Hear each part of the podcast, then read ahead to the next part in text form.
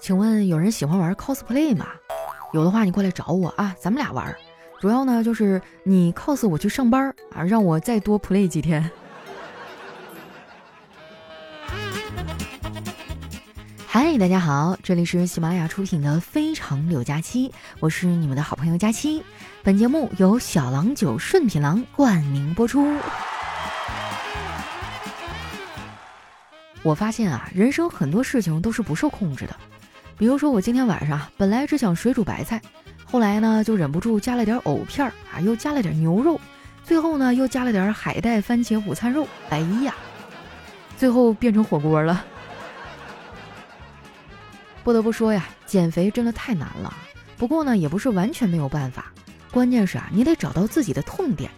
比如说啊，规定每天必须运动到一定的标准才能提供 WiFi。那我相信很多人都能瘦下来。我也就是打打嘴炮哈，你真让我这么整，我也受不了。不过话说回来啊，我确实在运动。这几个月呢，我没事儿就会出去跑跑步。说出来你们可能不信，这个夏天因为跑步啊，我都晒黑了，这让我很困扰啊。前几天呢，我去逛超市的时候，正好看到洗护区呢在搞特价，我就打算买点美白的护肤品。售货员很热情啊，看我来了就笑着迎上来给我介绍，我也是礼貌的一一的点头回应。看得出来，他很高兴。最后呢，还夸我说：“女士，你的中文说的真好。”要不是看他眼神过于真诚啊，我真以为他拿我开涮呢。虽然这姑娘啊眼神不太好啊，但是最后我还是买了不少东西。这说明啊，只要价格足够便宜，别的都不重要。不是我会过日子哈，主要是因为穷。我这精打细算的能力呢，是上学的时候培养的。那个时候更穷，我最常说的一个词儿啊，就是没钱了。第一次说的时候吧，还觉得有点奇怪。那个时候还不知道这个词儿将会占据我整个青春。说出来都是泪哈。有机会咱们搞一场线下的聚会，我给你们展开讲讲。我有故事和小郎酒，到时候你们就带点下酒菜就行了。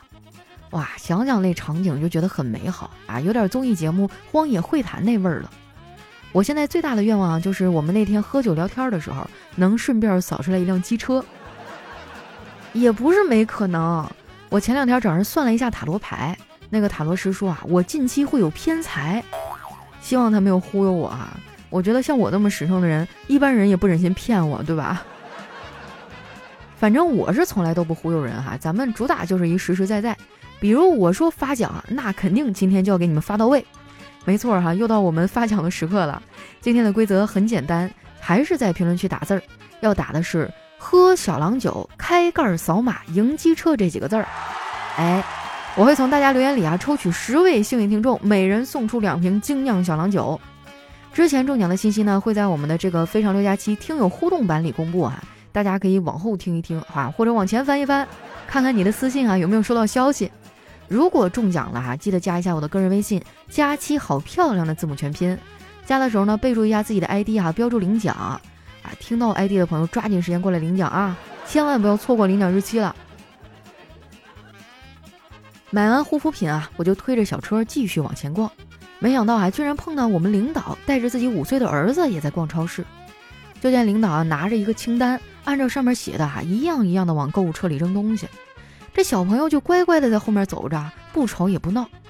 我觉得这孩子挺可爱的，就忍不住夸他：“领导啊，你家宝贝儿可真乖啊，居然不吵不闹，也不要零食。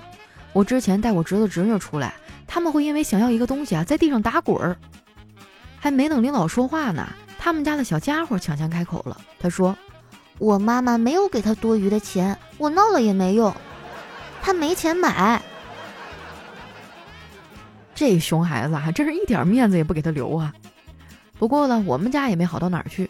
我哥这两天老上火了，学校这个月月考啊，小辉考的特别差，数学考了年级倒数第一，只考了二十六分。我哥呢被老师叫过去骂了一顿，回来之后啊，整个人都不好了。我看他的样子挺可怜的，就过去安慰他。我哥无奈地说：“老妹儿啊，你说这是为啥呀？我跟你嫂子我们俩都是硕士毕业。”结果我亲生的儿子才考二十六分啊！我想不通啊！我说哥，你想开点儿，这也很正常。咱们家祖坟也得需要休息啊，总不能一直冒青烟吧？客观的说呀，我哥算是一个负责的爸爸，他不仅会管孩子，对付孩子呢，还有一套自己的办法。之前呢，小辉沉迷看手机，每天眼珠子都看得红红的，我哥啊，怕孩子近视啊，更怕他就此沉沦，就想了一办法，他制作了一种啊玩手机的票，一次呢可以玩手机五分钟。每天啊，他给小辉发放五张票，他还告诉孩子啊说，想玩手机的时候呢，就跟去游乐园一样，把这张票拿出来。如果五张票都用完了，那么当天就不可以再玩手机了哟。第二天早上啊，他会再给小辉五张新的玩手机票。小辉当时啊似懂非懂的点点头，然后呢，我们家就开始实施这个系统了。结果啊，试行到第三天的时候，我小侄子啊就发明了假票。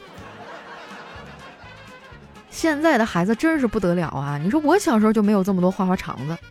那个时候呢，我们老师说啥我干啥，可听话了。我记得小学学自然课的时候啊，老师告诉我们，如果轻轻的敲击膝盖那里啊，就会有膝跳反射。我信以为真啊！回家之后呢，我就翻箱倒柜找了半天，最后啊找到一个大铁锤，然后在我爸膝盖那儿啊咣的锤了一下。结果我爸嗖的站起来踢了我一脚，我当时捂着屁股还感慨：老师果然没有骗我啊，都是真的。那个时候呢，学习至上啊，我爸妈总是嘱咐我让我别早恋，老师也总说早恋影响学习。哎，我就纳闷了。他们这个理论到底是哪儿来的呀？我根本就考不过那群早恋的。不过我真的没有早恋啊，倒不是因为我听话，主要是也没人跟我早恋呢。我这个人呢，开窍的特别晚，小时候啊，就像个男孩一样，天天玩的也都是男生爱玩的东西，上房、爬树、下河、摸鱼啊，好像还出过很多的糗事儿。说实话啊，好多我都不记得了。不过我不记得没关系啊，别人会帮我记得。他们不仅记得，他们还会嘲笑我。我感觉我的童年好像喝醉了，每个人都记得我做过了什么，除了我自己。不过话说回来啊，我的童年呢过得还是挺快乐的，每天无忧无虑哈，就知道疯玩。那个时候我最喜欢上的课啊是体育课，我们体育老师啊是个又高又帅的大男孩，对我们特别好。下课呢还会跟我们一块踢球，那段时光真的很快乐。直到我们语文老师来了学校，语文老师呢是个大美女，体育老师第一次看到人家的时候，那眼珠子都看直了，然后呢就展开了猛烈的追求。这个事儿啊，搞得学生们都知道了。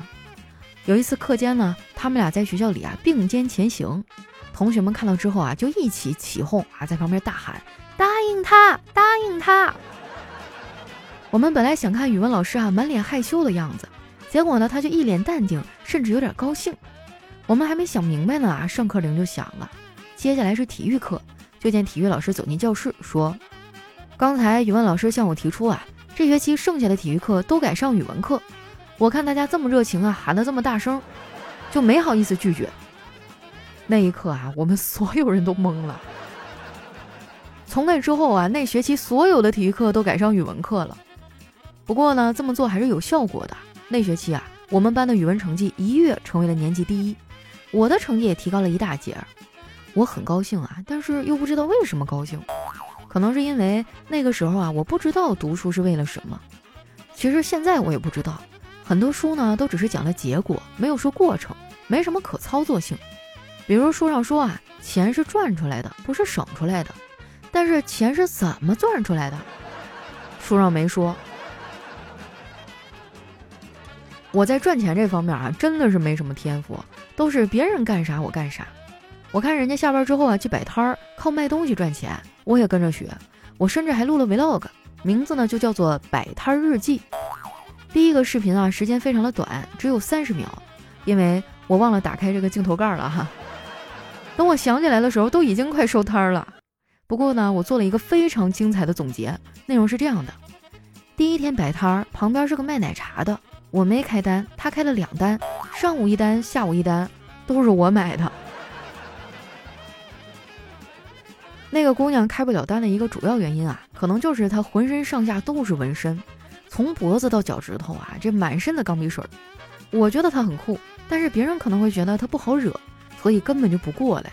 大部分人呢都是远远的看两眼就跑了。这个小姑娘啊挺困扰的，就跟我抱怨说：“女孩子纹身不行吗？为什么别人都用奇怪的目光看我呀？我说你不能这么想，换个角度，你想你都纹身了，别人要是还用看普通人的眼光看你，那你不是白纹了吗？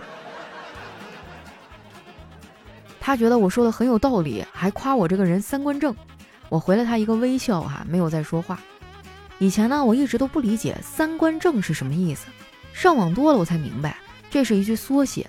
完整的说法呢，应该是三观正好跟我一样。在现实生活中啊，遇到跟自己三观一样的人真的是太难了，尤其是在职场上，大家都很有个性。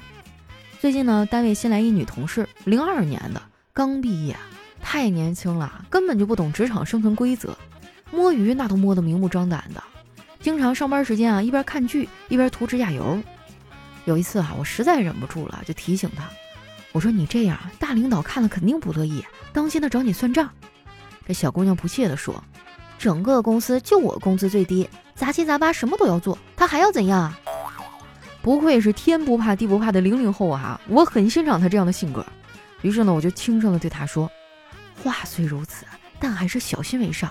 那个肥婆喜怒无常，脾气很不好。”没想到啊，他皱着眉头说：“不许你说我姑妈是肥婆。”